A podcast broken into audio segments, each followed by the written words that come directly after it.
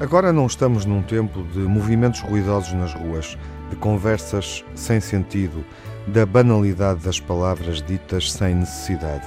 Agora as palavras com significado ganham uma nova dimensão e há palavras que enchem a alma, sobretudo quando não estamos à espera. E quanto mais simples, mais comoventes, pois é nessa simplicidade que refletem melhor a pureza das intenções. Nestes tempos em que se tornou tão banal exibir sentimentos à janela das redes sociais, com o propósito de compor para uma audiência de amigos virtuais ou para uma enorme plateia um retrato impressivo, as notas anónimas ganham um novo sentido. Não as que insultam e enxovalham, porque essas manifestações de cobardia, velhas como o mundo, não pertencem a esta história. Estamos a falar das outras, as palavras que são alinhadas com o único objetivo de espalhar o bem sem receber nada em troca. Há uns dias, na Baixa de Coimbra, um funcionário dos serviços da recolha do lixo da Câmara Municipal encontrou uma nota escrita à mão colada a um saco com resíduos que avisava em letras bem destacadas, seguidas de muitos pontos de exclamação: Senhor cantoneiro, cuidado! Aqui há vidros. Repare-se no tom.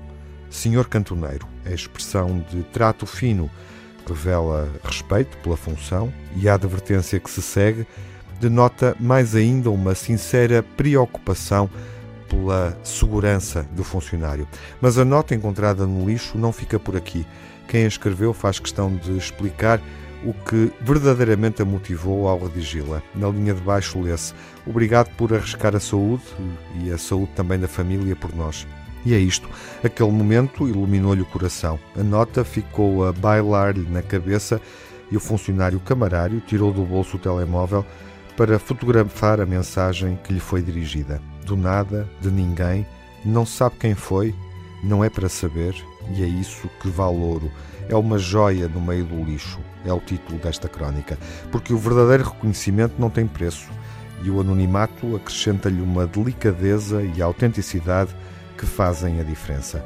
Terminamos com esta certeza: às vezes a beleza dos pequenos gestos é tão grande que surpreende. Vivemos rodeados de imensas coisas bonitas, mesmo sem as vermos. Isso é, no mínimo, reconfortante.